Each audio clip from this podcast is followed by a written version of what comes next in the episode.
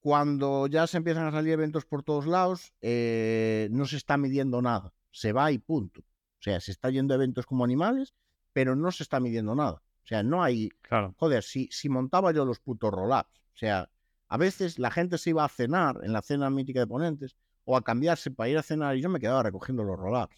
O sea, y a la mañana me levantaba antes que todos y me ponía a montar los roll-ups porque iba yo. Eso me ha pasado a mí, ¿eh? Eso me ha pasado a mí en muchos eventos. Bienvenido de nuevo a Métricas al Desnudo, el podcast de los emprendedores y las startups. Por aquí Benji, un servidor. Otro día más, otro episodio. Agradecerte a ti que estés también una semana más conmigo, con nosotros. Y en el podcast de hoy os traigo el caso de Rayola Networks. Viene al podcast Álvaro Fontela, cofundador y también CEO de esta empresa de Rayola Networks, una empresa de hosting eh, especializada en el mundo de WordPress. Además, eh, Álvaro lleva más de 14 años en el mundo del emprendimiento, en este sector, y es consultor también en la, bueno, herramienta de WordPress, muy conocida para la creación de páginas web y optimización de páginas web. Vais a ver que es una entrevista muy curiosa, vamos a hablar por supuesto de todo el crecimiento de Rayola desde sus inicios, desde que inicia este proyecto hasta el día de hoy, cómo ha pasado, qué ha ocurrido en la pandemia, qué recesión hubo en el mundo de las empresas de hosting un poquito después de, la pandemia de COVID y también un poquito pues qué canales de, de adquisiciones ha funcionado mejor, como ya sabéis, métricas y sobre todo cuál ha sido el coste que ha tenido él a nivel personal de todo el emprendimiento, ¿no? Ese gran compromiso, esa gran responsabilidad que supone el emprender y el lanzar una, empresa y tener clientes, proveedores, etcétera, a tu cargo. No quiero enrollarme más, os hago un pequeño spoiler, pequeña introducción y ahora vamos directamente con Álvaro. Antes de ir con la entrevista, eso sí, recordaros que este podcast y este episodio es gracias a nuestro patrocinador, principal, disculpar, Wildmail. Wildmail ya sabéis que es Active Campaign para empresas españolas, es nuestro el nombre de nuestro programa de reseller de Active Campaign. Es exactamente lo mismo que Active Campaign, misma plataforma, todo igual. Eso sí, tenéis beneficios extras, podéis facturar en euros o en dólares, tenéis soporte atención al cliente premium, por supuesto en español, respuesta en menos de una hora, con muchos eh, vídeos personalizados. Tenéis también acceso a llamadas de consultoría con parte del equipo especialistas en el mundo de email marketing para que os ayuden en la parte de onboarding, en crear vuestra estrategia, en la implementación de automatizaciones. También tenéis más de 10 cursos gratuitos y recordar que tenéis una integración con nuestro otro programa que es Wildmetrics, más enfocado en el mundo de las analíticas y las métricas, para que podáis analizar, pues bueno, reportes avanzados con Active Campaign. Ahora sí, dicho esto, no me enrollo más, presentado Wildmail, presentado Wildmetrics, presentado Rayola y presentado Álvaro, vamos con la entrevista y nos vemos dentro. Bienvenido a Métricas al Desnudo, un podcast creado por y para emprendedores donde nuestros invitados compartirán sus historias personales, aprendizajes, estrategias y sobre todo las métricas y números de sus negocios. Dicho de otra forma, los dejaremos al desnudo para que tú puedas aprender de sus éxitos y fracasos. Yo soy Benji y te doy la bienvenida a Métricas al Desnudo. Bienvenido, chicos, chicas, de nuevo a un episodio más del podcast de Métricas al Desnudo, el podcast de los emprendedores y las startups. Hoy tengo un episodio que me hacía muchísima ilusión. Hay una persona que llevo mucho tiempo viendo en muchos eventos y por fin he conseguido traerlo aquí al, al- al podcast. Él es Álvaro Fontela, es eh, CEO y cofundador de Radio Networks. ¿Cómo estás, Álvaro? ¿Qué tal? Bueno, despertando aún. La verdad es que despertando aún, pero bien, bien. Muy bien. Oye Álvaro, antes de, empezar con la entrevista, de hablar un poquito de Radio Networks, de cómo surge esa idea, de cómo habéis crecido, conocerte un poquito más tu historia detrás como emprendedor, todos los aprendizajes que has tenido y las hostias que sé que no han sido, no han sido pocas. Cuéntanos un poquito, para el que no sepa quién es Álvaro Fontela o que no sepa qué, qué es Rayola, que lo dudo mucho, cuéntanos qué es Rayola, quién eres tú, un poquitín así en detalle.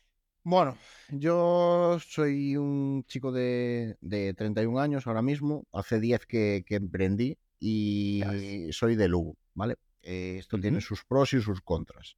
Eh, yo empecé a trabajar muy joven, tenía 16 años, estaba estudiando, me ofrecieron trabajar. eh, mi madre dijo que no, yo que sí, y al final ganó el sí. eh, me puse a trabajar y bueno, eh, trabajé tres años con alguna parada por el medio para ciertas cosas de estudio y tal eh, durante esos tres años. Y trabajé pues en una empresa que era el único informático, era una plantilla de unos 45 personas aproximadamente, era el único informático, una empresa dedicada a la formación, y ahí mm, aprendí todo lo que no se debía hacer como empresario, ¿vale? De hecho, yo salí de ahí eh, no queriendo volver a tener otro jefe. Punto uno, Vale. esto es importante, ¿vale? Entonces, eh, yo no sabía que no quería otro jefe porque había tenido, no, yo no había tenido ningún problema, ¿vale? Pero había visto de todo, desde sobornos hasta, bueno, había visto de todo. O sea, era un momento en el que la Fundación Tripartita regalaba el dinero y este tío pues cogía y cursos falsos, claro, había que untar a los inspectores las de Dios bendito. Vaya inicio, ¿sí, Álvaro? Eh, sí, sí, flipas. Yo con 20 años veía de todo, o sea, con 20 no, hasta los 19 vi de todo ahí, o sea, y llegó un punto en que, eh, bueno, se acabaron un poco las subvenciones, entonces se desinfló toda la burbuja y yo veía compañeros míos que llevaban años sin, un año sin cobrar, había peña con un año sin cobrar. Y, mm, y, yo cogí y dije, vale, pues yo no quiero, o sea, yo en el momento que haya dos meses sin cobrar, me voy. Porque después veías al jefe comprarse un piso en la playa, comprar, cambiar de coche, o sea, que lo veías. Y, de hecho el hijo puta, incluso había, hubo gente, a mí no me lo dijo, pero hubo gente que le dijo, ¿y tú para qué, no, para qué necesitas cobrar si vives con tus padres? O sea, el cabrón encima se regodeaba. Entonces, bueno, ahí vi todo lo que no quería hacer y en el momento que rompe todo, dos meses sin cobrar, yo me fui, no me fui de buenas, evidentemente, porque claro, era un esquirol que me iba, que abandonaba el barco eh, y dije, no quiero otro jefe. Entonces, mm, bueno, me hice autónomo y pasé una temporada de mi vida que me dedicaba a eh, trabajar como una bestia o sea, porque buscaba la forma, yo ya estaba metido en el mundo web, en el mundo WordPress y demás, trabajaba como una bestia porque tenía unas ganas de aprender locas, era un momento en el que los nichos en Internet posicionaban así, no hacía falta más historias y, nada, em, estuve dos años saliendo de fiesta y trabajando, básicamente es lo que hacía. Y a los dos años yo seguí estudiando, ¿vale? O sea, eh, un día en una cena de, de clase, Trabajabas como, trabajabas como autónomo, ¿eh, Álvaro? es decir, eras como freelance, consultor de, web y demás. Pero vale. más hacia el lado de los nichos porque el SEO no estaba como ahora tan masificado. O sea, podía hacer cosas muy chulas, ¿vale? Pero al mismo tiempo hacía de todo. Yo escribía post sobre WordPress, eh, tenía un blog sobre WordPress con 3.000 visitas. O sea, que eso fue tu primer emprendimiento, ¿no? al final, por necesidad. efectivamente. Eh, entonces, bueno, yo no, no tenía una ambición de ganar dinero, tenía una ambición de que me diera, con que me diera para salir el jueves, el viernes y el sábado, a mí me llegaba, ¿eh? O sea, yo... pues no es una motivación, ¿eh? también con esa, con esa se entiende.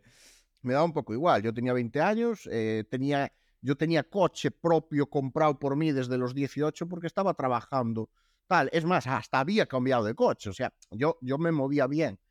Y bueno, mi motivación, vuelvo a decirlo, era que me diera para cambiar de ordenador cada año, porque, joder, sigo siendo bastante friki en ese sentido, y que me diera para cambiar de ordenador cada año y para gasolina y para salir, a ver, el resto me la, me la comía, vivía en casa de mis padres. Y bueno, eh, en una cena de, clase en, en 2013, a finales de 2013, en una cena de Navidad, que fue antes de Navidad por el hecho de que no, de que después la gente se va de vacaciones, bueno, tal, me proponen montar una empresa. Y yo dije, lo a ver, llevaba encima bastantes chupitos de tequila. Eh, y, pensé, eh, a ver, yo estoy un poco hasta los huevos de trabajar solo, la verdad. Estoy muy hasta los huevos. Eh, estaba entrando en una espiral de, mm, digamos, de, de, de haber sido y currado más horas, más efectividad, más productividad, porque era un momento pues que yo quería aprender más, más, más, más. Y cogí y directamente eh, dije que sí. Y ahí nació Rayola, básicamente. ¿Quién nace Rayola? Ahí nació ¿Cuántos, ¿Cuántos cofundadores montasteis Rayola al inicio? Éramos tres, somos dos. ¿Cuántos te acompañaban en la barra con los chupitos? Eh, a ver, había más, estábamos todos, pero esa fue una noche, de hecho, que nunca olvidaré porque se nos fue las manos.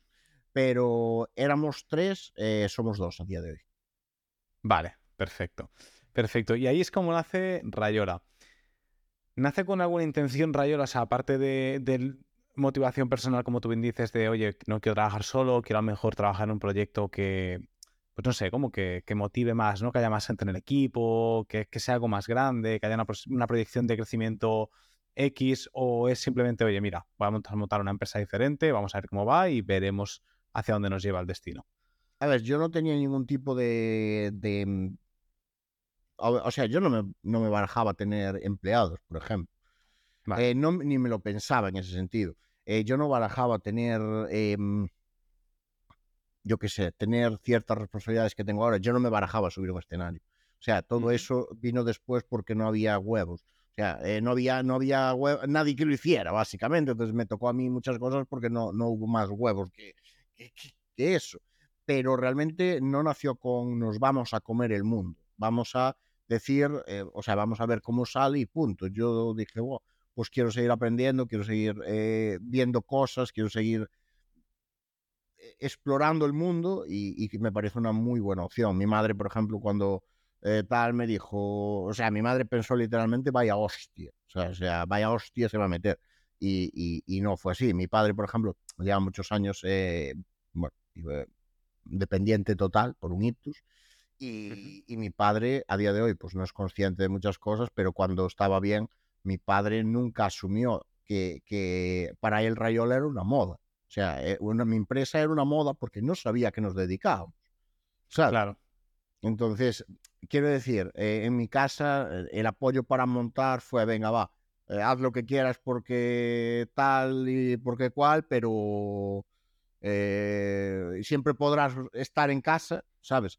Pero, pero bueno, que, que no, va, no va a salir bien. Y, salió bien. Claro. Porque, ¿qué es Rayola? ¿Qué es Rayola Networks? Yo, yo bien, pero... Somos un proveedor de hosting, de alojamiento web, ¿vale? Estamos especializados en WordPress y le damos muchísima importancia al soporte y a la transparencia. Por eso salimos a la calle, a los eventos y damos la cara. Normalmente el sector digital tiene una parte mala y es que la gente se esconde detrás de una puta pantalla. Y esto no mola, ¿vale? A mí me encanta el cara a cara, me encantan los eventos, me encanta eh, moverme, ¿vale? Eh, me encanta todo eso. Eh, y esto no es algo común en gente que monta un proveedor de hosting, ¿vale? O sea, normalmente la gente quiere estar detrás de la pantalla, quiere dedicarse a lo suyo y tal. Yo sí que es cierto que vuelvo, es algo que siempre digo, yo soy feliz trabajando con WordPress, yo soy feliz manchándome las manos, pero asumo que a día de hoy ese no es mi trabajo. O sea, lo hago, lo sigo haciendo para mí, lo sigo haciendo para algunos clientes, pero no es mi foco principal porque mi foco principal está en las tareas de un representante de la empresa. Entonces, claro. es un poco la, diferencia. Pero bueno, intentamos, eh, digamos, diferenciarnos en, ese trato al cliente y en esa forma de, de ver las cosas con unos valores pues diferentes. Claro. Vamos a hablar largo y tendido sobre Rayola, eh, y vamos a hablar también de todos los aprendizajes que tú has tenido sobre em, el mundo del emprendimiento, lo que tú pensabas que era, lo que al final es, has pasado muchas fases de todo, entonces también me interesa mucho ir, ir como jugando, ¿no? La historia de Rayola y cómo ibas creciendo Rayola y métricas, por supuesto, diremos y demás, además de tus aprendizajes. Pero antes de, entrar más en, eh, en, lleno en ese mundo, preguntarte, ¿cuánto invertisteis, por ejemplo, a nivel de, en el proyecto, para lanzar el proyecto? Y si fue bootstrapping o tuvisteis eh, inversión externa, por decirlo de alguna manera. Nosotros eh, siempre fuimos eh, financiación propia. Nosotros invertimos 3.000 euros, ¿vale? 1.000 por cabeza, los míticos 3.005, que son Para abrir la SM. euros. no hubo nada más. O sea, realmente empezamos con eso y siempre hemos ido bootstrapping. Em, yo soy una persona que a mí me costaría mucho. De hecho, nosotros recibimos ofertas de inversión todos los putos días y, ofertas de compra todos los putos días, ¿vale? O sea, a mí me llegan cartas, me han llegado a venir a acosar a los eventos eh, con, inversión, me han perseguido. O sea, lo que pasa es que a día de hoy, pues yo soy una persona que por las buenas bien, pero por las malas, en cuanto me siento acosado, no, no tengo vergüenza y tampoco tengo pelos en la lengua, ¿vale? O sea, digo las cosas claras y si tengo que soltar una amenaza, la suelto, a mí me la chupo. ¿Sabes? Y si quieres llamarte a la policía y que vengan a comentarlo y ya te le comento yo otras cosas. Em, entonces, eh, yo la movida es que soy una persona que para mí sería muy difícil trabajar con el dinero de otros, porque si fallo, fallo con mi dinero, no fallo con el dinero de Paco el inversor y Manolo el, el, el, business angel, ¿sabes? O sea, yo entiendo que son formas de trabajar diferentes, que son formas de moverse diferentes, pero para mí el bootstrapping es algo, la, es la base de todo. O sea, de hecho, sí que es cierto que una vez que lanzas el primer proyecto y funciona, pues el resto del... O sea, si, man, si lanzas algo más, pues es todo más fácil, porque juegas con tu puñetero dinero, no juegas con dinero. Claro, claro. ¿Siempre fuisteis rentables desde el inicio? O sea, de esos 3.000 euros siempre ha ido como creciendo o ha habido... Eh, siempre hemos sido rentables eh, porque nos, no hemos hecho la de... No entran clientes. Pues nada, estamos esperando. No, no. O sea, aquí si un mes había que hacer webs, se hacían webs. Si un mes había que eh, hacer más, se hacía más. O sea, quiero decir, se buscaba la vida como fuera. Joder, llegamos a vender. Eh, yo, yo traía algún cliente de antes y ellos, o sea, mis socios también. O sea, entonces empezamos con una pequeña base, pero que no nos daba ni para cobrar ni hostias. ¿eh? O sea, no, no cobrábamos, no ganábamos dinero. O sea, ganábamos, pero no para nuestro bolsillo, ¿sabes? O sea, era para crecer. Claro, para la empresa. Entonces, el tema es que, mm, que, que, yo llegué, o sea, para que te hagas una idea, llegamos hasta implementar algún RP y alguna cosa así, porque había a que buscarse la puta vida. O sea, por eso siempre fuimos rentables, porque nos buscamos la puta vida, como fuese. O sea, si había que hacer una web, se hacía una web. Si había que hacer un par de webs en el mes, se hacía un par de webs en el mes. ¿Sabes? Gracias a Dios era un momento en el que el curro, o sea, eh, no había tanta saturación de servicios en Internet y se hacía, o sea, salían webs por doquier. Entonces yo llegó a un punto entre 2014 y 2015 que yo curraba dos, ah, mis 18 horas al día, 7 días a la semana. O sea, porque había que, apretar para, ser, para crecer, básicamente. ¿Fueron muy difíciles los inicios, Álvaro? ¿O... Para mí, para mí sí. O sea, ¿cuánto costó más o menos a nivel de, tiempo desde que, digamos, eh, decidís lanzar o crear Rayora, creo que después de Navidad has dicho, ¿no? Después de esa cena de Navidad. ¿Hasta cuándo, digamos, empiezas a, cerrar los primeros clientes que dices, vale, Rayora se empieza a parecer ya a este modelo más SaaS, hosting, eh, lo que teníamos en mente y dejas un poquito aparcado estos proyectos más temporales, que es como para mantenerte estable, que es, oye, lo que me venga lo hago para facturar porque tengo que comer, ¿no? Mira, eh, yo, nosotros nacimos oficialmente, aunque empezamos a trabajar en enero, ¿vale? Nosotros nacimos oficialmente en, marzo de 2014. Vale. En febrero de 2015 estábamos, empezaron a entrar clientes solos, ¿vale? Clientes en automático. ¿Por qué? Porque, bueno, yo ya me había movido, hicimos una promoción con Lin Romero, eh, yo ya, o sea, ya empezaba a tener eh, partners, eh, afiliados, o sea, me moví por España en persona, en un momento en el que yo no estaba cobrando, ¿vale? Con mi coche y me fui por toda España a conocer gente, ¿vale? Gente que en ese momento estaba empezando, pero que nos podía ayudar a, a movernos algo, ¿vale? después de eso, después de eso, en 2015 se empezó a acelerar, yo seguía en soporte, ¿vale? Yo seguía haciendo mis 18 horas al día. Y, en 2015 pasó algo, que es que en septiembre se murió mi abuela y yo eh, tenía todo tan... Eh, ya teníamos dos empleados, ¿vale? En ese momento. éramos ya cinco. Y yo cogí y bueno, se, eh, muere, me acuerdo perfectamente, se muere un viernes. Entonces, a la tarde, con lo cual ese día no trabajo al día siguiente no trabajo, me cubren tal cual, y, y, a las, bueno, se entierra el, sábado tal, y el domingo, o sea, yo dije, vale, nada, pues, vinieron ellos al entierro y tal, y cuando se acaba todo, digo, nada, pues eh, mañana a currar, y me dicen, sí, hombre, me, sí, hombre, lo que hacía falta. Y a partir de ahí, como que a raíz de que ellos cogieron un poco las riendas, junto a mi socio Martín, que es el que sigue conmigo, yo me empecé a sacar un poco de soporte y me empecé a dedicar un poco más a la parte pues, de representación, de ya no tenía el soporte y ya solo tenía que escribir en el blog, grabar vídeos de YouTube y toda esa parte. Entonces fue un poco, para mí en ese momento todo empezó a ser diferente, ¿vale? Todo empezó a ser pues eh, otro rollo en ese sentido, porque yo soporte eh, venía muy quemado. Date cuenta que nosotros éramos un proveedor, hubo momentos donde éramos un proveedor 24 horas, ¿vale?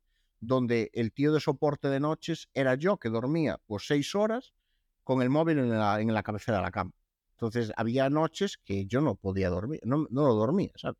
O sea, entonces sí que es cierto que los inicios fueron muy jodidos en ese sentido. soporte ya, soporte ya de por sí es un trabajo complicado. Es complicado. O sea, sea, sea, sea en cualquier eh, te puedo decir yo como Wildmetrics y como Wildmetrics también, que somos dos SaaS, y sea como sea, y yo creo que es el de los puestos más complicados porque estás de cara al cliente, te puede llegar a bombardear mucho, por ejemplo, después de un puente, puede ser un día que no levantas cabeza. Ah, si tienes clientes que son un amor de gente, a veces te pasan feedback muy bueno, pero normalmente los cabreados, hostia, te drenan mucha energía. Es muy complicado el trabajo de soporte. ¿eh? Para mí tienen mucho mérito. Una cosa es dedicarse exclusivamente a eso y otra muy diferente es mm, Hacer mil cosas como hacías tú. hacer mil cosas, porque para mí, por ejemplo, por la noche era el momento igual de escribir un post. Y si tenía, hablando mal y rápido, un cabrón eh, que no se quería despegar de mí, que solo quería hablar, porque a mí me tienen llamado gente drogada de noche, para que te hagas una idea, gente drogada, que eran clientes, pero drogados como, como animal. Pero, ¿teníais soporte por teléfono? Sí, sí, claro, claro. Tía, Entonces, claro, me tienen llamado gente drogadísima y, cosas muy random, ¿eh? O sea, entonces, claro, llega un punto que, que te dices, el hijo puta este, que es cliente, pero que está pa- que no es el momento de llamar, como está el tío, me, me va a reventar la noche, la productividad de la noche a tomar por el culo. Claro. Hostia, ¿y, ¿y cómo haces para mantener? Una pregunta totalmente, salimos un poquito del tema crecimiento de Rayola, pero es que me, me, me sale natural decírtelo. ¿Cómo haces para gestionar la productividad? Porque claro, tú Álvaro, o sea, representación. Ya soporte de por sí, chupa mucha energía, chupa mucho tiempo, pero es que encima, post, vídeos en YouTube, representación. Tío, ¿cómo, cómo lo hacías para gestionar? Bueno, no dormías, ¿no? Está claro. O pero- sea, dor- dor- no, no, dormía seis horas al día y mi- el resto de mi día era trabajo. Yo pasé nueve meses donde no hice otra cosa que trabajar. O sea, trabajar, porque eran 18 horas al día, 7 días a la semana. Y de captación de clientes, eh, dices que habías empezado a hacer sobre todo afiliación y representación por toda España, rollo, igual con con alguna colaboración como por ejemplo Din Romero, ¿no? Que eso yo supongo que os trajo un buen flujo al principio, un... Vale. Sí, sí, fue lo que fue lo que nos inició, lo que, lo que inició el tema. También es verdad que en ese momento no había tanta, tanta competencia como tal, y el marketing de contenidos era muy fácil. O sea, el SEO era muy fácil. O sea, ahora Claro. tenemos un SEO y tal, pero coño, yo me acuerdo de posicionar hosting por encima de One One en segunda posición, y, y es algo que a día de hoy está mucho más peleado y todo eso. Pero Porque canales que utilizarais era afiliación, SEO, afiliación al SEO y, y ese momento de inicio de, de representación, de ir a ver a la gente y tal. Ese era de puerta a puerta. Claro, ese es el inicio. Fue el inicio de, de todo esto. Sabes que son cosas que no las empresas online no suelen empezar así. Suelen empezar con todo canales online. Nosotros empezamos con mucho físico, mucho eh, tú a tú, muchas cosas así, que es un poco como si fuera un modelo B2B, pero llevado de otra forma. Bueno, es que te, sois un modelo B2B, B2B, B2C, ¿no? Tenéis de Sí, todas eh, dos, pero... A ver, el hosting es un, mode- eh, es un producto realmente B2B. Lo que pasa es que el hosting normal se vende en B2C y el ticket es de un B2C. ¿Sabes? Claro. No es un ticket alto. El hosting Claro. normal, ¿sabes? Y a nivel de, de- costes, eh, ¿cuesta mucho eh, montar un, un negocio de hosting? Es decir, pues es, una, es una pregunta que siempre he tenido yo, ¿no? A nivel de servidores, eh, ¿es realmente una infraestructura difícil de mantener? Porque al inicio eso te puede suponer un ancla muy grande, ¿no? Es lo que tú decías, tengo que coger lo que sea para mantenerlo. ¿O realmente es algo que asequible, entre comillas? Depende. El coste más gordo, dado que vas a subcontratar a algún proveedor, eh, el coste más gordo no es de infraestructura. Ahora tenemos infraestructura propia y ahí ya eh, Claro. entran unos costes diferentes y tal. Eh, pero mm, en el momento el problema más gordo es si ninguno de los socios es capaz de, de, por ejemplo, montar los servidores. Porque ahí te metes en unos costes de personal que son más altos, porque no vas a conseguir, eh, o sea, entiendes lo que te quiero decir, Eh, necesitas gente, mano de obra, y esa mano de obra no suele ser la más barata del mundo. Tú puedes contratar, contratar un soporte, pues más o menos, porque a- en ese momento ahora no lo sé, pero yo me acuerdo que había empresas que te ayudaban a subcontratar el soporte, ¿sabes? Claro, claro. O sea, tú le subcontratabas el soporte, pero, pero otras tareas no puedes.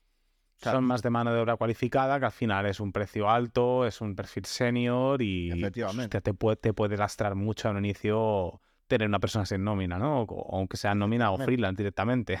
Es que tú date cuenta que nosotros al principio éramos tres socios, donde, bueno, vamos a decir que dos servíamos para algo y un tercero nunca supimos para qué valía.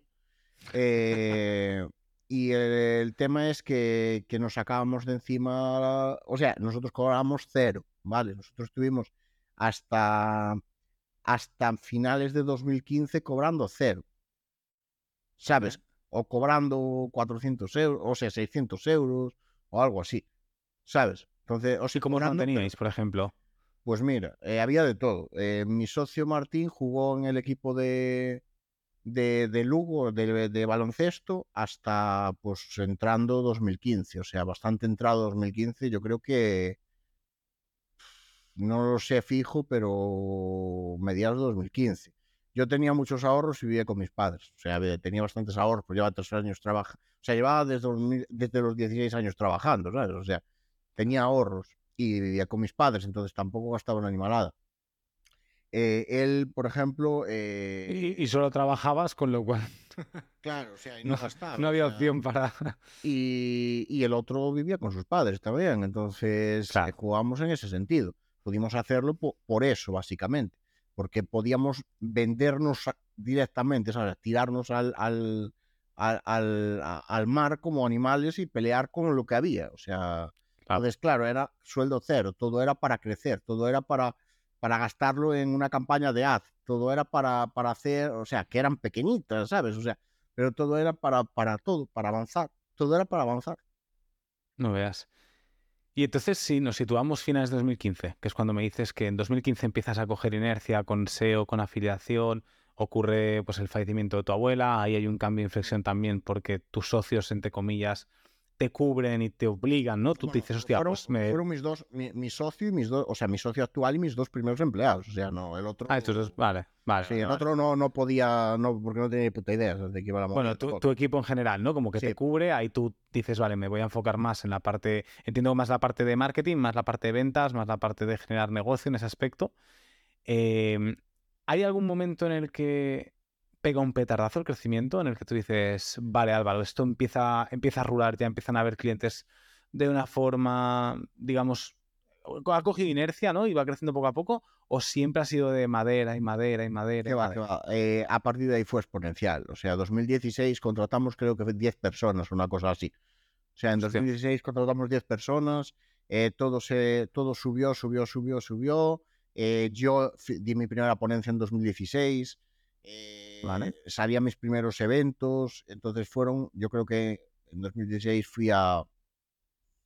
En total serían menos de 10 eventos, pero ya eran los primeros eventos ella Ya se empezaba a, digamos, a escuchar la marca, eh, cada vez conocía más gente, cada día me movía más, entonces ya fue otro rollo, ahí fue exponencial. 2017 fue una burrada a nivel eventos porque yo, encima, en 2016 se inició un procedimiento de, o sea, empecé a perder peso porque, porque bueno, dije, joder, llevo años par, sentado, una vida sedentaria totalmente, me puse a perder peso, perdí 50 kilos en un año al final. Eh, y eh, durante todo ese proceso yo iba a eventos como una bestia. Yo había momentos que en 2017, eh, la temporada 2017-2018, ¿vale? Se siguió contratando gente a saco, ¿vale? Eh, se fueron, digamos que, mm, digamos, o sea, en ese momento, 2000, más bien en 2018, se fueron profesionalizando los departamentos. Y eh, en 2018, eh, 2000, perdón, de final, o sea, desde yo lo que llamo una temporada de septiembre de 2017 a julio de 2018, ¿vale? En esa temporada yo me hice más de 70 congresos. Hacía bola de demolición. O sea, yo me iba, eh, salía de casa igual el, el martes, ¿vale? Y volvía el domingo a mi casa o el lunes eh, y había hecho cinco congresos. Había estado en cinco ciudades diferentes, yo solo, sin nadie más de equipo. Yo hubo momentos que me levantaba en un sitio y decía, ¿dónde cojones estoy? Tenía que abrir la ventana del hotel. O sea, salir a la ventana del hotel para saber dónde hostias estaba, porque igual estaba en un hotel donde no me había quedado nunca, no lo reconocía, y, y la noche anterior había, había llegado igual a la estación o al aeropuerto a las 11 de la noche, con lo cual me había, había llegado, me había tirado a dormir, no me acordaba dónde estaba. Y cosas así, de ese rollo. Entonces, claro, la expansión de la marca en ese momento fue muy gordo, fue muy gordo. O sea, empezó a crecer. Y el- crecer, el- crecer. Lo que dinamizó, dinamizó un poquito el crecimiento, este crecimiento exponencial, fue el ir a eventos, la presencia en eventos. para nosotros fueron los eventos. Porque, claro, es lo que lo he dicho en inicio, lo he dicho en inicio de entrevista. Te he visto en todos los eventos, Álvaro. O sea, Rayola está como patrocinador en todos, de Fulanito, de Menganito, de Pepito, de Manolo, en todos ellos.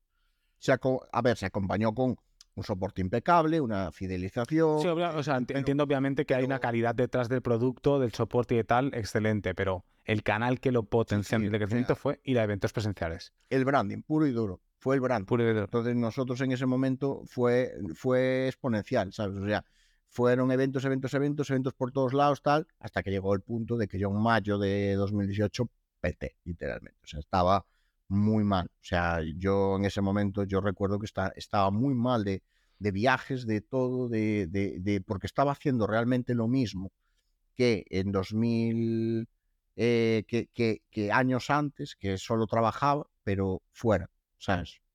Realmente me tiraba la vida fuera. Sí que es cierto que tenía más vida social, que hacía cosas, que tal, joder, me comía el mundo en ese momento, literalmente. O sea, yo, yo salía de mi casa el martes y, y yo me acuerdo que, que, me movía, joder, claro, encima a gastos pagos, porque todo cuenta, todo era representación. O sea, yo hacía lo que quería, donde quería, como quería. O sea, eh, ¿qué pasa? Que yo quería una vida normal. Lo que pasa es que era, en ese momento era la persona que, que había que para, para hacerlo y me puse yo porque no había otra persona.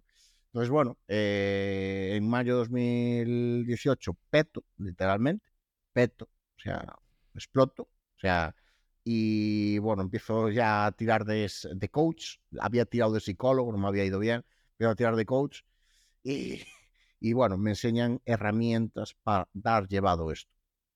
Eh, Consigo sobrellevarlo, pero una de las cosas que hago es en junio más o menos de 2018 eh, tenía, bueno, tenía junio y julio petados, pero petados no, no, no petados, lo siguiente, o sea, yo entonces empiezo a llamar gente y le empiezo a decir que no voy, que no voy, punto, ¿sabes?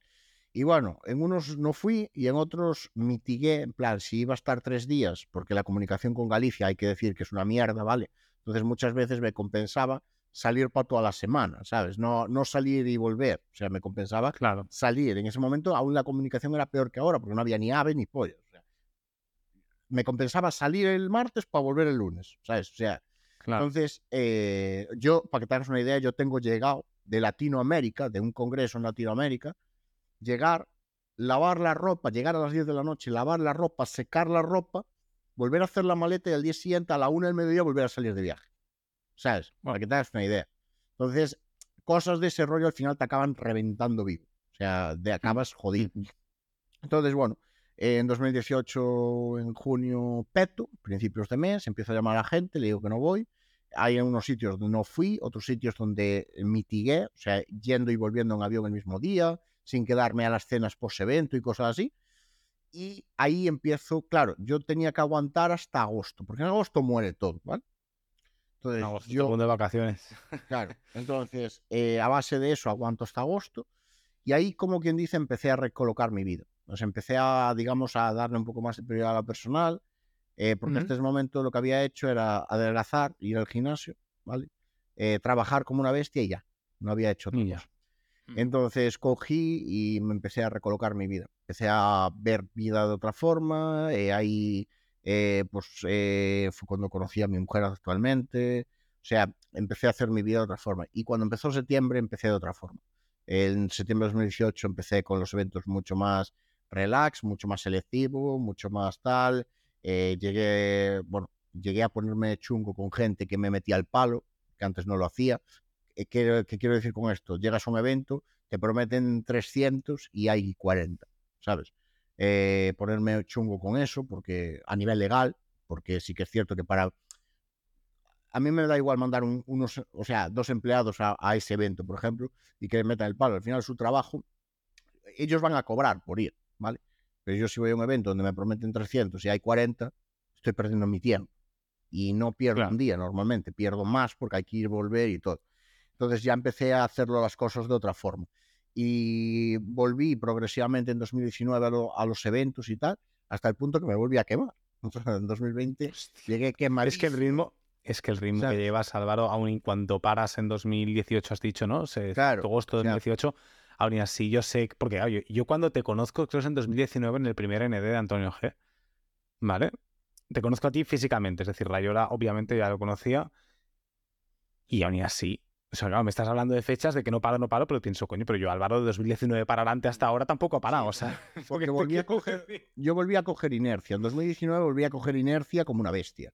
Hasta que llegué a 2020 y antes de la pandemia yo exploto. Exploté en febrero de 2020 exploto. Exploto. Y vas, explotando, cada dos años vas explotando, ¿no? Por decirlo así. No, exploté dos veces en mi vida, dos. La primera fue en 2018, pero crisis existencial completa como, como emprendedor en general. Y en 2020 volví a explotar, pero porque, de hecho, yo me acuerdo que, que se me hincharon los huevos, estaba en la oficina, en ese momento abrimos la oficina de Coruña en 2019, entonces yo estaba en Coruña viviendo además, eh, se me hincharon las pelotas y cogí, me hincharon los huevos, no se me hincharon, alguien me puso la guinda, además alguien del sector, alguien me puso la guinda y con una mamonada muy grande, cogí, colgué el teléfono, me senté, busqué dos vuelos a, Lanzarote, busqué hotel, que hotel lo tenía muy fácil, porque me alojaba, como vivía en Meliá, pues para mí era muy fácil conseguir una habitación en Meliá. ¿Sabes? Vivía en Meliá. Para, o sea, yo, yo no, vivía más en Meliá que en mi casa. Entonces, conseguí una habitación en, en Meliá de hoy para mañana, cogí los dos vuelos, pip, pap, vuelo para allá. Y me fui una semana. Y me fui una semana, me costó, o sea, no desconecté. No los cuento como vacaciones porque ni desconecté. No fui capaz de desconectar. No hubo huevos. Entonces, nada, volví frustrado a los cinco días y seguí. Eh, ¿Qué pasa? Que seguí, no es que siguiera, es que mm, iba a seguir, pero saltó la pandemia. Claro. Iba a seguir. antes. Yo en marzo, eh, en marzo de 2020 tenía un congreso organizado por nosotros en Coruña, un viaje, o sea, un congreso en Argentina y un congreso en Perú. Y fue todo a tomar por culo. De hecho, eh, yo me quedé a las puertas del avión para ir a Argentina. O sea, se cerró todo de que el rey, o sea, no llegué a coger el avión, pero porque me dijeron, oye, que no te van a dejar entrar, o sea, te van a dejar entrar, pero tienes que hacer 15 días. Y dije, pero si yo voy hoy y vuelvo mañana. Y dije, eh, no, no, voy a, no puedo ir al Congreso y tengo que hacer 15 días de, mm, de, ¿cómo se llama de, cuarentena. De, cuarentena, tal. Entonces me dijeron, es lo que hay. Y dije, pues entonces, ¿para qué cojones voy? Y al final, menos mal que no fui, si no me quedo allí.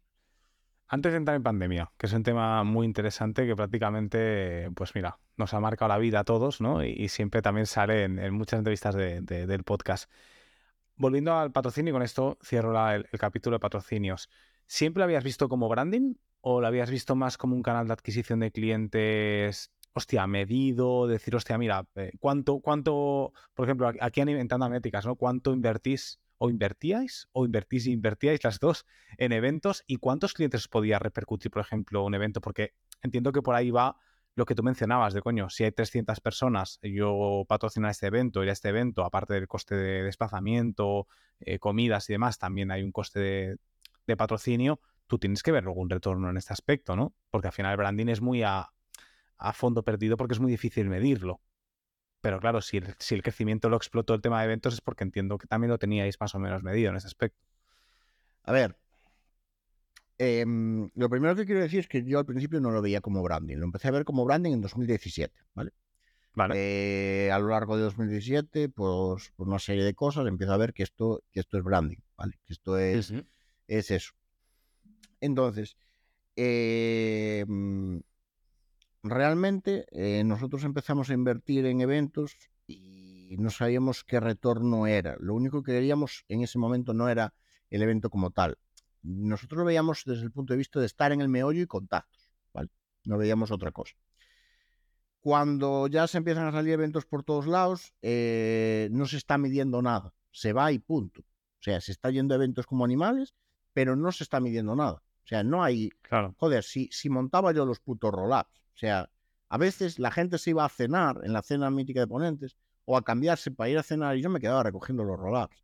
O sea, y a la mañana me levantaba antes que todos y me ponía a montar los roll-ups porque iba yo. Eso me ha pasado a mí, ¿eh? Eso me ha pasado en muchos eventos.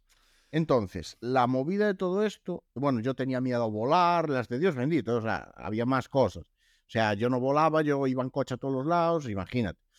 Entonces, la movida de todo esto es que a, lo largo de 2017, final de 2017, ya eh, cuando ya empiezan la carga de eventos grande, hay eventos que me empiezo a llevar, eh, que empiezo a llevar pues personal, vamos a decirlo, comerciales.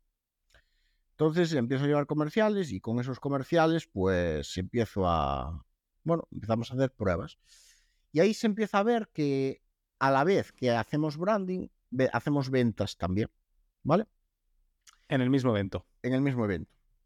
Para ese momento las ventas que hacíamos estaban bien. A día de hoy las ventas que hacemos en un evento son minúsculas. O sea, siguen siendo las mismas, pero no son determinantes, ¿sabes? O sea, de hecho, se llaman los, y te lo digo abiertamente, los comerciales van porque no quiero que la, o sea, no quiero, no, o sea, yo a día de hoy estoy totalmente fuera del tema comercial, ¿vale?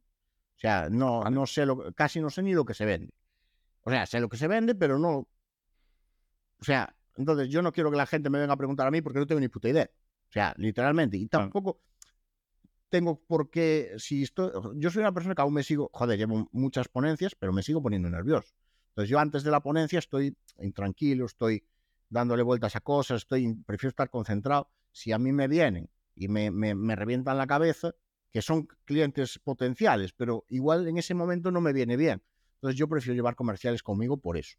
Porque que al final también son gente experta que son saben a lo mejor cerrar a un cliente mucho más que tú. Entonces, oye, para Entonces, yo eh, empezamos a llevar comerciales, se empieza a vender en eventos, ¿vale? Está ahí bien. Pero hay que tener en cuenta que el retorno de un evento nunca lo vas a tener, en, o sea, post-evento ni nada.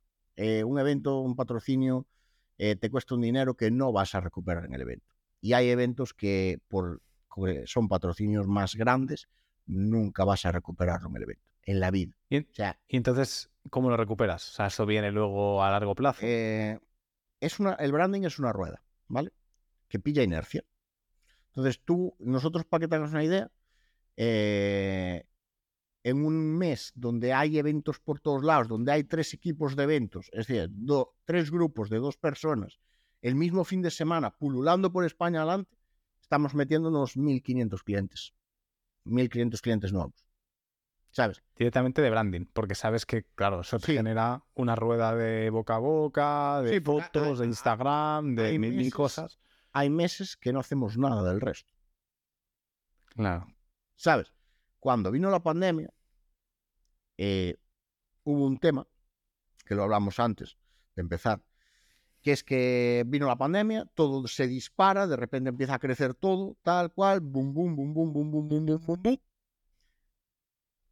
Claro, había que currar como animales porque encima no tenías la facilidad para contratar gente, ¿sabes? O sea, estaba la cosa jodida, la gente tampoco quería cambiar de trabajo, tal.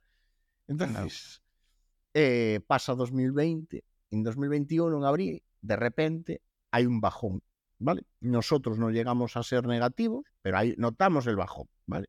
¿Bajón quiere decir que, hay cancelaciones? no, baja la O sea, hay muchas cancelaciones y además como que baja un poquito la entrada de clientes.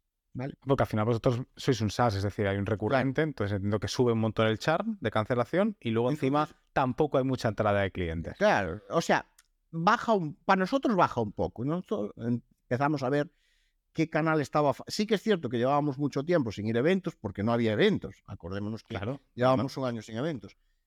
Eh, seguimos participando en online, pero el online para nosotros es totalmente residual, no es nuestro tal.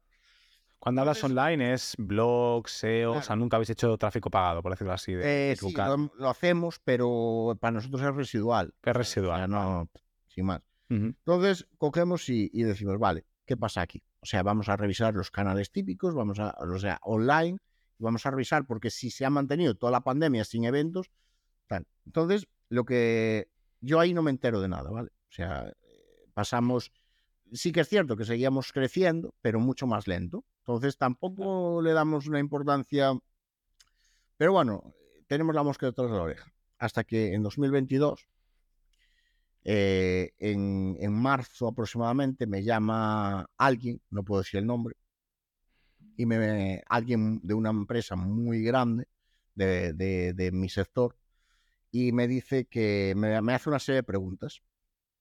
¿Era competencia o tampoco puedes decirlo? Eh, no era competencia. Eh, no, no, éramos, o sea, no era igual. O sea, vale. Y me hace una serie de preguntas.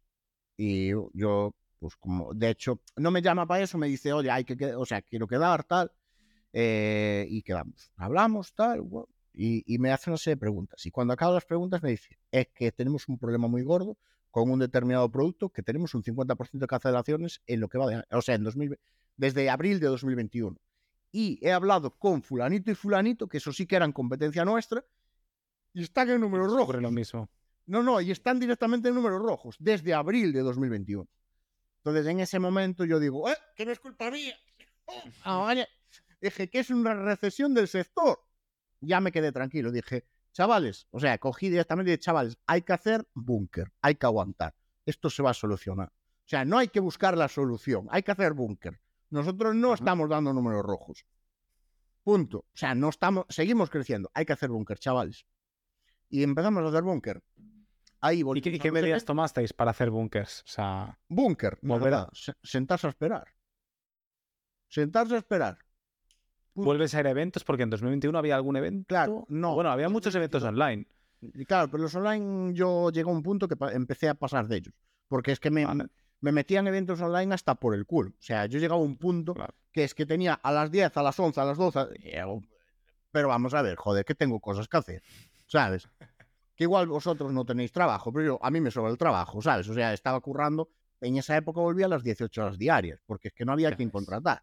Entonces éramos 50 tíos, 50 tíos saturadísimos. La peña, menos mal, tengo que dar gracias a Dios. A ver, nosotros somos una empresa que pagamos las horas extra, ¿vale? Pero mucha gente no quiere hacerlas. Entonces, y es respetable, pero en ese momento la gente, como no tenía nada fuera, no podía salir, pues hacía las horas extra. Y es lo que nos salvó, ¿sabes?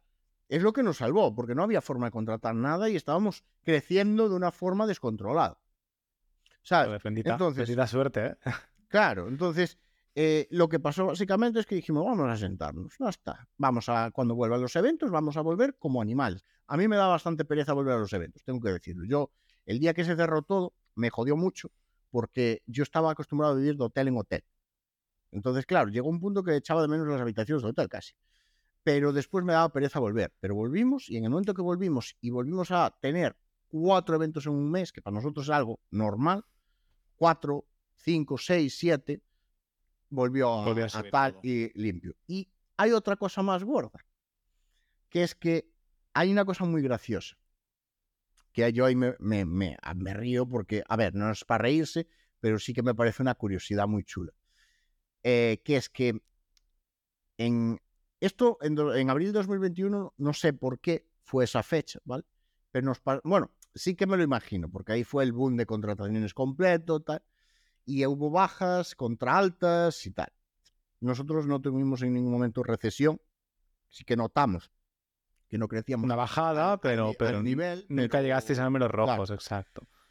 Pero en, esto pasó, o sea, 2022, tal, y a finales de 2022 empieza a haber una oleada de anuncios de compras de empresas de hosting por fondos de inversión. Un proceso de venta te lleva más ¿A nivel mundial? No, no. sector eh? Yo, yo, yo hablo de España porque es lo que conozco, ¿vale? Eh, Yo. mm, sí que es cierto que un proceso de venta puede llevar eso, un año y algo, un año y poco, tal, entre que. Depende cómo esté la empresa. Pues justo un año después, ya cambiando, con el cambio de año, en enero de repente, en enero y febrero, pues hubo ventas como churros, pero como churros. O sea, de competencia nuestra a fondos de inversión. O sea, que a, a- raíz de la, de la recesión se ven jodidos, ofrecen la, o sea, venden la empresa y entonces en es una teoría- 2022 se efectúa la compra, ¿no? Claro, esto es una teoría mía. ¿Vale? Claro. Eh, a finales de 2022 se efectúa la compra, pero como ya eh, tal, pues por razones ya se anuncia en enero. ¿Sabes lo que te quiero decir? Esto es teoría mía, pero sí que es cierto que me encajan las cosas así. ¿Sabes? Qué bueno. me encaja así. Y justo sí que es cierto que los fondos se activaron antes de la pandemia. En marzo, febrero, o sea, enero, febrero, marzo de 2020 se activaron los fondos con las compras de empresas de hosting. Entonces, yo supongo que de la misma forma que a mí me vinieron a perseguir en persona, que a mí es muy fácil perseguirme en persona, ¿vale? Porque, claro, si yo estoy en un cartel de un evento, voy a estar allí. Al menos a la hora de mi ponencia o después de mi ponencia voy a estar allí. Entonces es muy fácil. Claro. Pero yo supongo que de la misma forma que me iban a tocar los huevos a mí, pues le irían a los demás. a los demás. A nivel de salada de que hay una recesión, algunos bajan, venden, vosotros os mantuvisteis de hecho siempre fuisteis creciendo. ¿Tienes, por no entrar mucho al detalle, pero por decir alguna métrica sobre este tema, algún ratio de crecimiento año a año que tuvierais? o que tengas en mente más o menos. Nosotros tenemos una forma de trabajar muy curiosa. Para nosotros, para que te hagas una idea, a nivel de facturación, para nosotros, estar a pre, o sea, no crecer, es crecer el 20% de un, del mismo mes del año anterior. Por la expansión que supone los clientes actuales, ¿no? Para nosotros, el hecho de, o sea, si crecemos un 20, para nosotros es cero. O sea, no hemos Vale. crecido. O sea, no habéis crecido en, en, en- new business, en nuevos clientes, porque el 20% No, viene no, de expansión. Es, es por cómo nos organizamos nosotros. O sea, ¿Vale? 20 eh, es decir, no estamos creciendo. Y ya estamos creciendo un 20%, ¿sabes? O sea, que Ah, vale, entiendo. niveles, Vale, ¿entiendes? ya te O entiendo. sea, ya es, es por exigencia. O sea, entonces, ¿Y, y, siempre- y qué es un buen ratio de crecimiento para vosotros? pues un 20. Un 20. Pero si 20, un 20, un 20 que es un 40. Claro, un, un 25, o sea, quiero decir, de real, ¿vale? De real, pues un 25, un 30, un 40 es la hostia, porque estás creciendo un 40 año anterior, cosas así. Claro, cada mes, ¿vale? Mi- Miras cada mes por separado por el hecho de que cada mes es diferente, ¿sabes? Tú no puedes comparar Black Friday, por ejemplo, con, con diciembre, que son totalmente Claro. opuestos. No, pero haces, haces la visión del todo el año, por ejemplo, ¿no? Porque al final todo el año es más justo porque engloba un Black Friday, engloba Sí, unas rebajas, engloba lo que sea. Pero es para tener datos eh, mes a mes, ¿sabes? Nosotros Claro. tenemos datos mes a mes. No, no, Entonces, para saber un poco cómo, cómo, pero por ejemplo, 2020 está tachado. O sea, tú 2020 no te puedes fiar de él, lo omites en los informes, porque ¿qué cojones vas a mirar? ¿Sabes? Una catombe, o sea, de repente un pico de la Virgen todo descontrolado, la peña gastando dinero, la peña buscando milagros, no tiene sentido. Claro, claro. Tema competencia, Álvaro. Ahí, porque en el mundo del hosting hay muchísima competencia. Yo voy a mencionar algunos que tengo en mente, seguro que me dejo muchos, ¿no? Pero si web empresa, que a lo mejor es posible la competencia más grande que tuvisteis en el mercado hispanohablante, no lo sé. Sí, nosotros cuando, nací, cuando llegamos estaba buena empresa ya.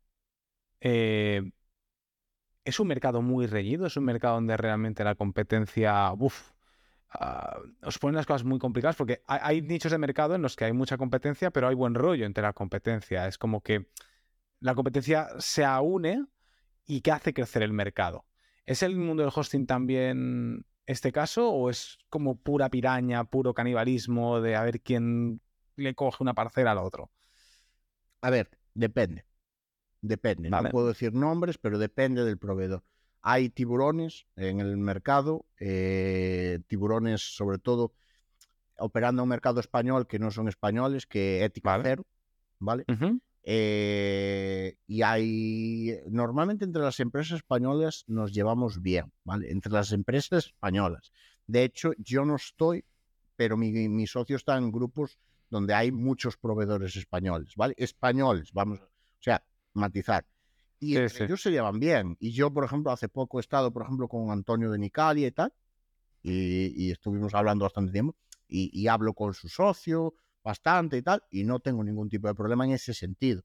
Sí que es Claro. cierto que cuando ya entramos en proveedores extranjeros, eh, que entran Van en cuchillo. España, eh, ética cero, eh, todo cero, eh, o sea, él se la come todo y, ¿sabes? O sea, Y realmente notáis un impacto muy grande de, vamos a decir, de, de estos competidores externos, ¿no? Que entran al mercado español, pero, o sea, porque al final, claro, una cosa que os diferenciáis, Rayola, y al final el tema local es muy importante, ¿no? De, de- del soporte que tenéis, soporte excelente, 24 horas, que es muy importante en un tema de hosting. ellos buscan un tipo de cliente que busca un precio muy bajo. Es como One One, ¿sabes? O sea, One One no es competencia nuestra. ¿Por qué? Porque ellos buscan un tipo de cliente que nosotros esquivamos. O sea, el cliente que busca lo más barato, de lo más barato, de lo si puedo lo más barato. ¿Sabes lo más barato? Pues la mitad. ¿Sabes? Ese tipo de cliente nosotros lo, lo esquivamos porque, joder, mm, y para no- yo siempre lo dije, empresas como One One, para nosotros es un, son prospectores de clientes. O sea, ellos crean el mercado. ¡Qué O cabrón! sea, ellos crean el mercado. O sea, ellos. Los queman y es- cuando están hasta los cojones saltan a vosotros. efectiva- bueno, hay dos casos. El cliente que a partir de ahí empieza a decir que el online es una mierda y el cliente que busca una solución profesional de verdad. ¿Vale? Para que te hagas una idea, el soporte de One One estuvo muchos años aquí en, en Lugo, ¿vale? Sí, tanto. aquí en Lugo. Sí, sí, sí, sí, no, no. Yo he hablado con, yo cuando trabajaba en una empresa que tenía en One and One, llamaba a Galicia, o sea, me, me atendían desde allí. Pues el tema es que nosotros de ahí, de imagínate, había una plantilla, yo no sé cuántos eran, pero ciento y pico personas. Sí que es cierto que hemos sacado algunas personas, pero nosotros el 99% de la gente de ahí no nos valía para nada. O sea, porque eran tíos que no eran técnicos ni nada, no tenían ni puta idea de nada. Entonces, Claro. ¿sabes? Nos llegaba un currículum eh, técnico de tal, currículum a la basura. ¿Por qué? Porque esto no sirve para nada. Es un tío que lleva, lleva dos años ya, pero ¿qué lleva dos años?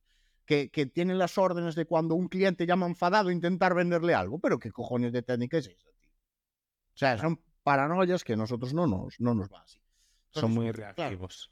eh, en la empresa. mm, Es que no, no lo quiero decir de la forma que lo quiero decir, pero aquí, eh, en el sector hispano, hay dos tipos de empresas. Están las españolas, las españolas puras, ¿vale? O empresa, nosotros, tal. Y están las americanadas. Que una americanada no tiene por qué ser una empresa americana pero sí que es una empresa que se comporta como si fuera americano, Claro. como si fuera HostGator, que van a volumen, van a bajar precios y chulear al cliente, todo de ese rollo, ¿sabes? O sea, que necesitan tener eh, un, por ejemplo, eh, una mm, eh, permanencia para retener al cliente, porque si no el cliente no les dura, cosas de ese rollo. Entonces hay dos tipos de empresas. Esto, Tal- esto me suena a, a telefonía, ¿eh?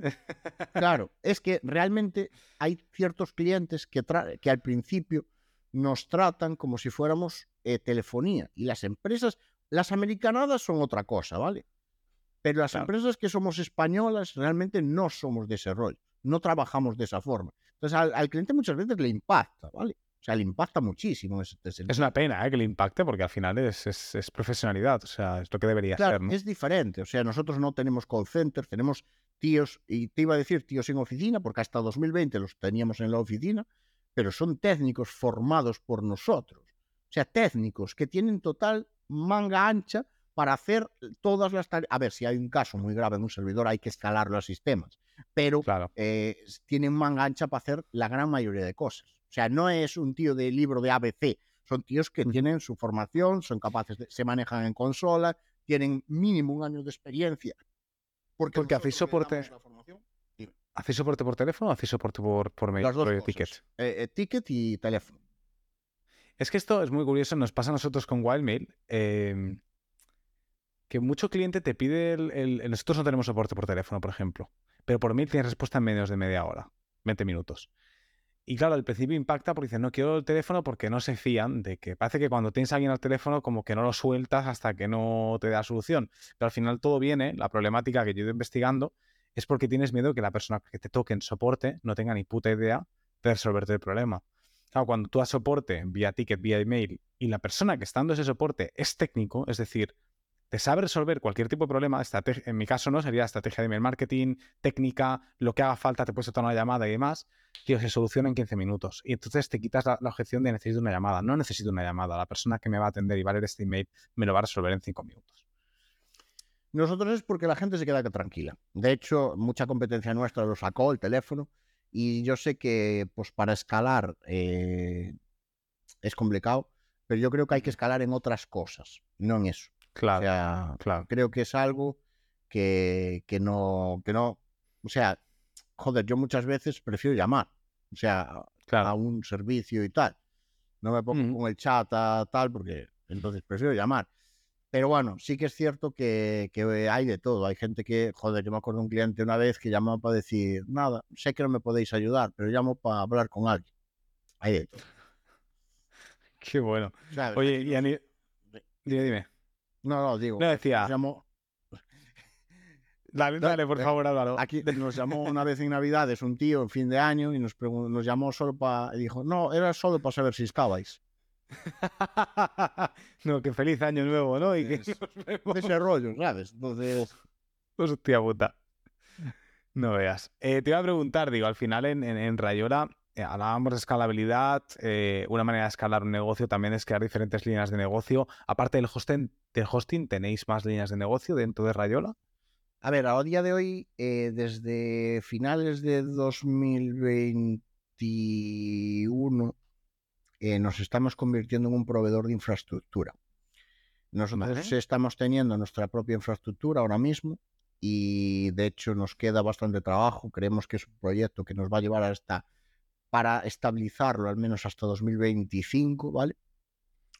Y teníamos muchos clientes B2B, eh, que cliente de high ticket, eh, que no podíamos quizás darle servicio de la misma forma, o sea, de una forma completa, y ahora mismo pues eh, estamos dándolo. ¿Sabes? Estamos eh, clientes por igual que necesitan 20 máquinas conectadas al mismo switch y eso lo, lo estamos empezando a dar ahora. Sí que es cierto Sería que lista de Sería un poquito escalar a, a los enterprise, ¿no? Es decir, a esa empresa Claro. mucho más grande que pueda necesitar, pues, hostia, tema más. Efectivamente. Entonces, eh, tenemos lista de espera para largo. Tenemos Qué bueno. lista de espera, ya te digo, al menos hasta 2025 por lo menos.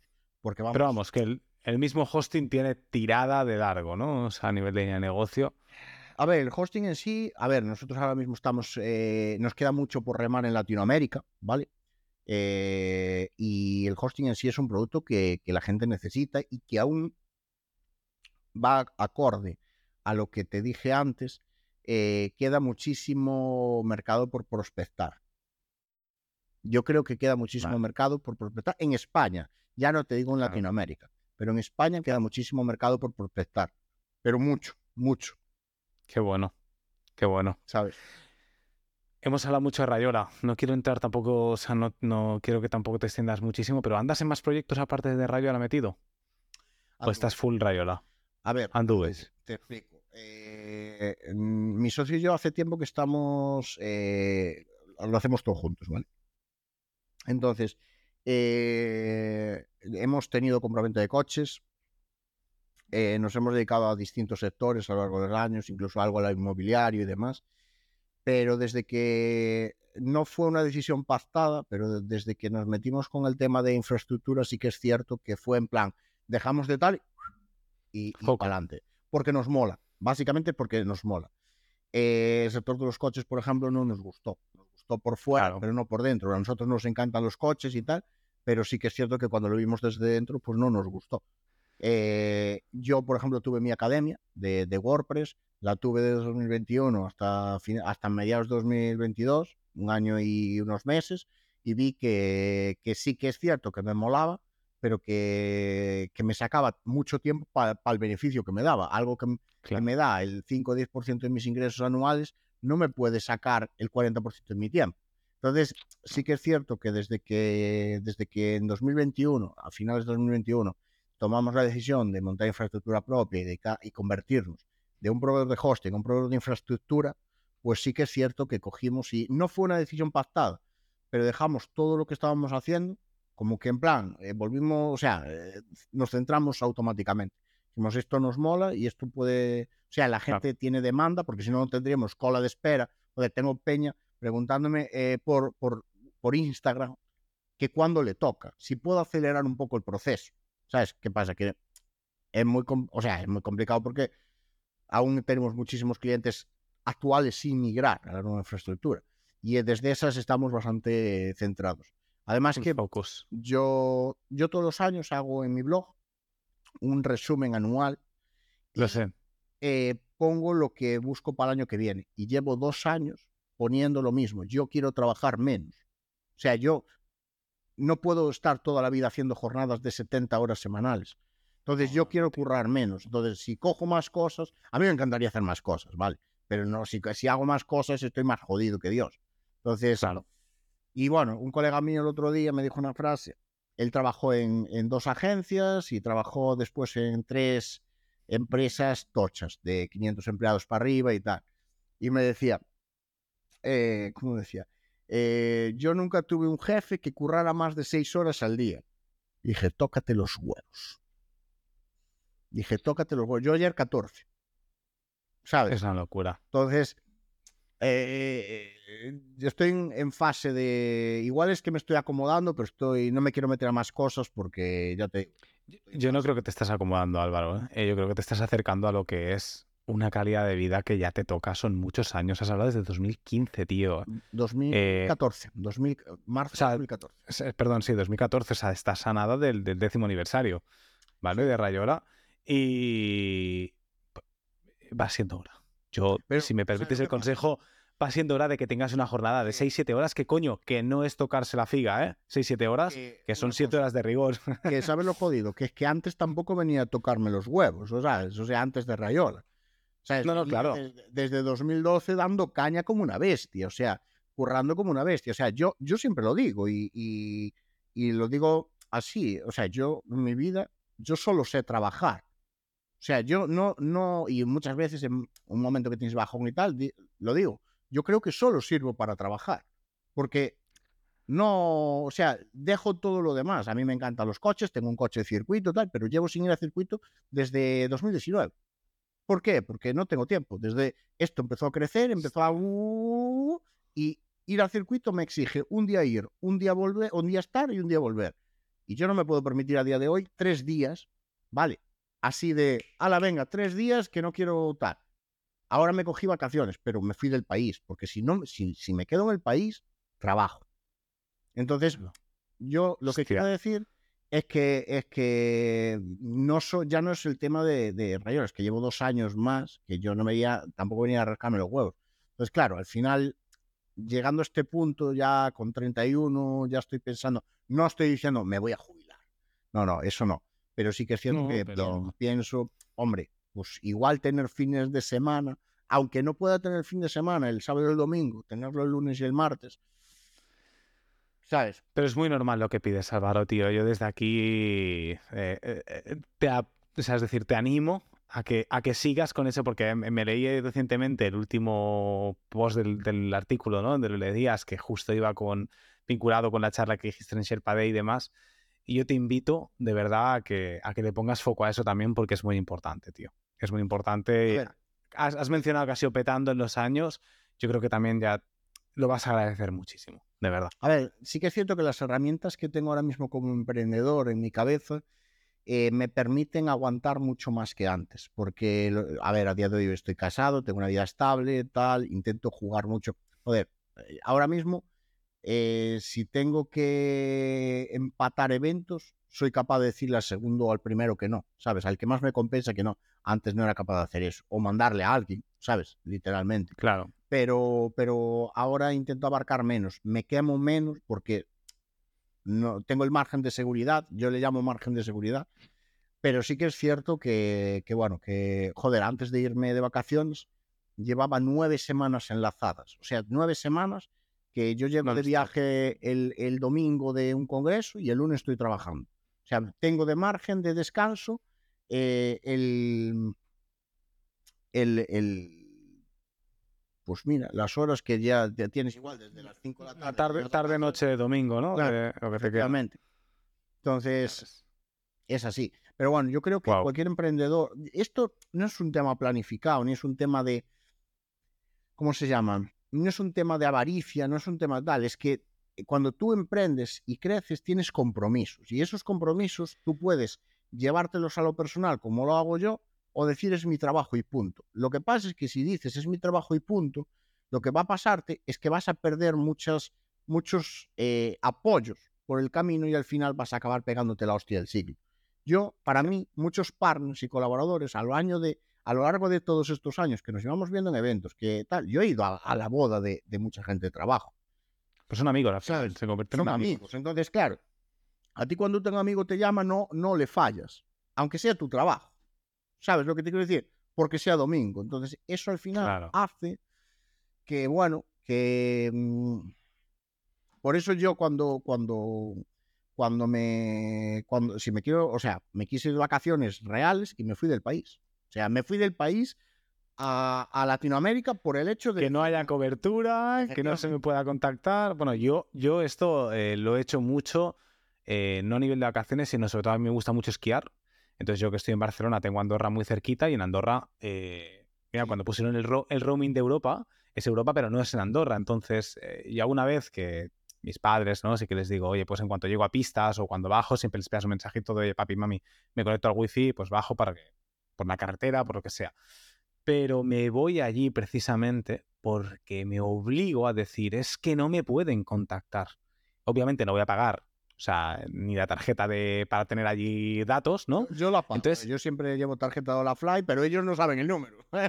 yo no, tío, yo no. Yo me voy un fin de, o sea, me voy un fin de semana tres días, que tampoco algo muy heavy tiene que ocurrir, ¿me entiendes? Para que y al final te digo, me conecto a wifi un día por si hubiera cualquier tema familiar y tal, pero me obligo a decir esquío o spa o naturaleza y es la única manera, tío, irte a un sitio donde no tengas el puto móvil, ¿eh? porque si no, ¿Tú sabes, es muy complicado. ¿Sabes cómo lo descubrí yo? Yo lo descubrí porque yo la primera vez que fui a Latinoamérica fui a un congreso, o sea, yo a lo largo de estos años he ido a congresos a Latinoamérica, entonces me di cuenta que cuando iba allá no, e, era un silencio en mi cabeza, ¿sabes? Yo al día puedo recibir, a ver, me paso el día, eh, desde que descubrí iPhone, eh, que yo antes era pro Android a muerte, descubrí el modo no molestar, ¿vale? Y toda la, personalización que tiene en ese sentido. Entonces, em, yo me paso el día en no molestar, pero yo puedo recibir unas 40 llamadas al día. ¿Qué pasa? Que no las cojo. Yo paso el día en no molestar y después devuelvo. Por ejemplo, hoy, después de esto, me voy a ir a andar porque tengo que hacer llamadas. Entonces aprovecho para caminar un poco y hacer llamadas. Entonces, quiero decir, eh, y las llamadas que me dé tiempo por orden de entrada. Punto.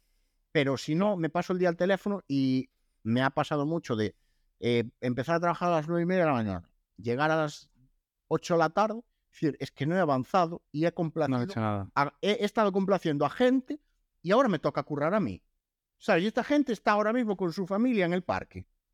Eh, eh, ¿Qué me estás contando? Entonces me he vuelto muy egoísta en ese sentido. En plan, yo tengo una lista de tareas, me parece bien, y en esa lista de tareas, si la doy sacado, hago llamadas. Si no lo doy sacado, le den por culo a las llamadas. Que me manden un WhatsApp si necesitan algo urgente. Claro, claro. Oye, pues eh, muy buen aprendizaje. me ha encantado entrevistarte porque independientemente, aquí va a parecer como que eres un workaholic, pero es que realmente creo que en el emprendimiento, lo, lo has dicho tú ahora, ¿eh? hay un compromiso, hay una responsabilidad y al final montar un negocio, una empresa, no es sencillo, toca remar mucho, toca currar mucho, jornadas kilométricas como tú eres el ejemplo claro, ¿no? Y a mí una de las razones por las que quise montar el, el podcast fue por dar claridad y visibilidad a muchos emprendedores que empiezan y solo ven la cara A, la cara bonita del emprendimiento, que la hay, que es, en la playa, la vivir en la playa, en Bali, y coches de lujo, y Dubai. Y oye, que lo puede ser, que no es que sea mentira, pero que siempre hay una cara B.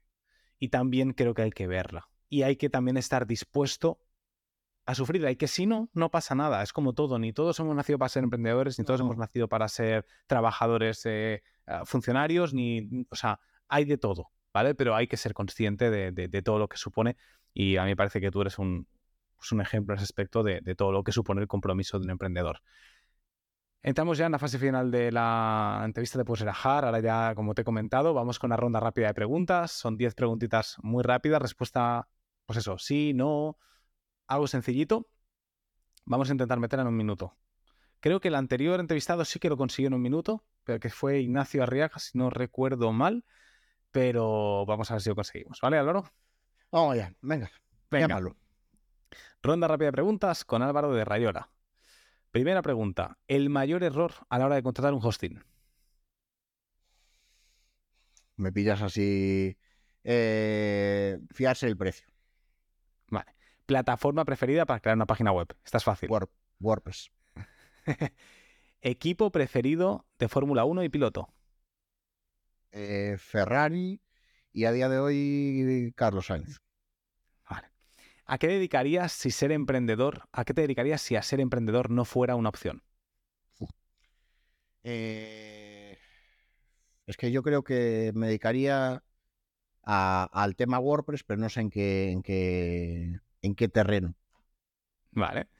Emprendedor de referencia. Pau García Mila. Vale. Tu mayor debilidad. Eh, no sé decir que no bastantes veces. ¿Y tu mayor hobby? Eh, es que es, complicado. Eh, mi mayor hobby son los coches, pero no, no, tengo tiempo para eso. Entonces, de vez en cuando intento jugar, que sigo jugando al ordenador bastante y tal. De hecho, hoy tengo que jugar al, Diablo 4 que acaba de salir. Muy bien. ¿Qué es lo último que te compraste? un Steam Deck. Muy bien. un coche de ensueño con el que sueñes. Esto es una pregunta muy jodida, porque me cambió bastante la mentalidad. Mi coche de ensueño siempre fue un GTR, pero a día de hoy es una muy mala compra. Vale. Y última pregunta, un sueño por cumplir. Trabajar 40 horas semanales. No, no, en serio, ¿eh? O sea, te, te puede parecer... Me lo lía, ¿eh? Me lo lía que iba Te a puede, ser ese. te puede ser, eh, parecer gracioso, pero, pero sí que es cierto que, mm, mira, lo voy a conseguir, pero voy a tener que sacrificar cosas, eh, más que nada personas, para hacerlo. O sea, lo tengo muy claro. O sea, voy a tener que sacrificar personas para, para poder hacerlo, para poder currar 40 horas semanales. Cuando te refieres a personas, supongo que amistades o decir que no muchas No. cositas. No, no, tampoco. No, van por otro lado. Necesito eh, que me... O sea, hay cierta gente, vamos a decirlo así, que me debería estar facilitando cosas y al final me da más curro. Vale, vale, perfecto. No entremos al detalle. Pregúntame lo que quieras, Álvaro. Me, teo- me, me- lo que sea, ¿eh? O sea, cero tabú. Lo que te atrevas. Personal, profesional, lanza lo que sea. Eh, pues eh, puede ser abstracta, ¿no? La pregunta. Puede ser abstracto, sí, sí. No tiene que ser sí o no. O sea, me Pues- puedo explayar en la respuesta. Cuéntame tu historia. Hostia puta, tío, pero eso da para podcast. es una locura, Res- tío. Resumida. Wow. bueno, ahí tienen el episodio cero del podcast donde explico como mucho más detallada, pero yo al final empecé, yo estudio ingeniería, es que me tengo que remontar a, a- a cuando yo acabé la carrera de ingeniería industrial, muy frustrado porque yo quería, yo soy muy amante, me encanta la Fórmula 1 y yo me veía en los boxes de Fórmula 1, no de piloto, pero sí que en ese mundillo. Y cuando acabé la carrera me di cuenta que, que eso no iba a ser para mí. No, no la Fórmula 1, sino el tema de ingeniería. Hostia. Mi mecánico Ah. estuvo en, de mecánico en, en Le Mans y tal, y dijo que, que quemaba muchísimo, que era la mayor quemada del mundo. Por andar viajando por el mundo con todo, con... Yo no Era tanto por eso, eh, era por todo lo que supone, por la ingeniería. Al final yo tenía una idea de ingeniería y cuando acabé la carrera era otra, ¿no? Y no, no sabía si estaba dispuesto a sacrificarlo para luego tampoco estar seguro si llegar ahí me iba, iba a ser lo que era, iba a ser mi propósito, lo que me iba a hacer feliz, ¿no? Eh, yo siempre he tenido mi objetivo muy claro, que es trabajar de algo que me enamorara, que no fuera un trabajo para mí, que los lunes, pues, eh, fuera una alegría ponerme a trabajar. Entonces, de ahí yo salté, me fui a Londres, como he explicado muchas veces, en Londres conocí lo que era el tema del marketing y negocios, vine a trabajar como una consultora, ¿vale? De, carne de cañón para sacar un poquito de experiencia y aprendizaje y entonces luego ahí descubrí un poquito más de marketing, me metí en el mundo del marketing, luego trabajé en otra consultora ya más full marketing, ventas, negocios digitales, tema online, ahí es donde yo lanzo mi propio negocio, que es mi marca personal, Benji Martínez, la verdad que las cosas me van francamente bien y en el punto en el que yo ya lanzo mi marca, eh, facturo más o menos bien, he podido decir que no al otro trabajo, eh, entro en una crisis eh, muy heavy de, de, bueno, como Corti puso otro día en LinkedIn un post de esto, ¿no? La noche oscura. Me llega la noche oscura y, mm, bueno, eh, no sabía dónde estaba, o sea, no, no, no quería, no había emprendido para esto, entonces ahí entro en una gran crisis y entonces es cuando eh, encuentro Wild Audience con el objetivo de trabajar seis meses y irme a dar la vuelta al mundo con mi pareja. O sea, estaba tan quemado que necesitaba un viaje de rollo un año y saber qué hago con mi vida. Sabía que quería estar en el mundo del marketing y mundo de los negocios digitales, pero no de qué manera. Y entonces es en Wild Audience cuando entro, que es consultora todavía, y a finales de 2019 se plantea, bueno, planteamos en un retiro la idea de ser un negocio SaaS, de lanzar un negocio totalmente diferente, solo mantener lo que es la marca, pero el negocio por dentro, equipo, estructura, todo cambiarlo y montar un SaaS con el objetivo que nos financie montar otro SaaS. Este primer SaaS se llama Wildmail y el segundo a día de hoy se llama Wildmetrics. Estamos en el go-to-market en esta parte. Y me gustó tantísimo este proyecto, me enamoré tanto del equipo, me enamoré tanto de, del trabajo que tenía, ¿no? que era más el, el pasar de marketing puro a más growth, que yo creo que ahí es donde encaja perfectamente la mentalidad de ingeniería con todo el background y tal. Y aquí estoy a día de hoy, dándole mucha caña y pues también con la gran libertad que me permite poder lanzar un proyecto entre profesional y personal que es como el podcast. Así que bueno, ese ha sido un poquito el resumen muy rápido de, de, mi historia. Obviamente por en medio han habido hostias, han habido muchos aprendizajes, han habido um, hackear la mente ¿no? en ese aspecto, pero, pero bueno, eso es un poquito de dónde vengo y... El mundo SaaS siempre me ha molado mucho. De- Yo no, yo no quiero, a mí yo tengo ofertas de trabajo para salir del mundo del SaaS y yo en eso sí que es, es lo que tengo muy claro. Si es que estoy en el mundo SaaS y quiero estar en el mundo SaaS, es que me encanta. pues, no. eh, Era por hacer la pregunta, ¿eh? O sea, yo, yo la solté ahí. Muy bueno, Álvaro. Última preguntita. ¿A quién nominas para que se venga aquí el podcast? ¿Quién me Ah, va. recomiendas? A Luis Villanueva. Dime otro porque Luis viene el viernes que viene. Está Mierda. agendado ya. Eh, a ver, a ver, así que le toque los huevos. Pues mira, voy a. No, no, te toque los huevos no, pero por ejemplo, mira, te voy a, mm, a decir un nombre que además es alguien de SaaS también.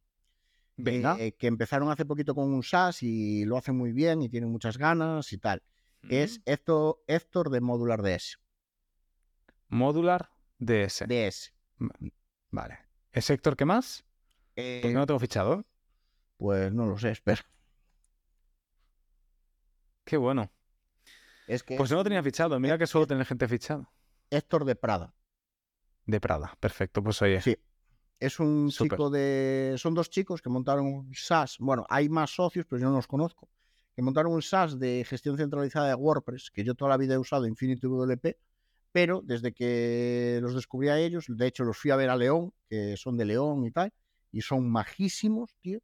Y, y joder, eh, me mola mucho cómo lo están haciendo a nivel de todo, de la transparencia, de todo. O sea, a mí me encanta Qué guay. ellos están a día de hoy pegando el salto de una agencia de desarrollo web a un SaaS, porque les mola mucho el SaaS y están con ellos.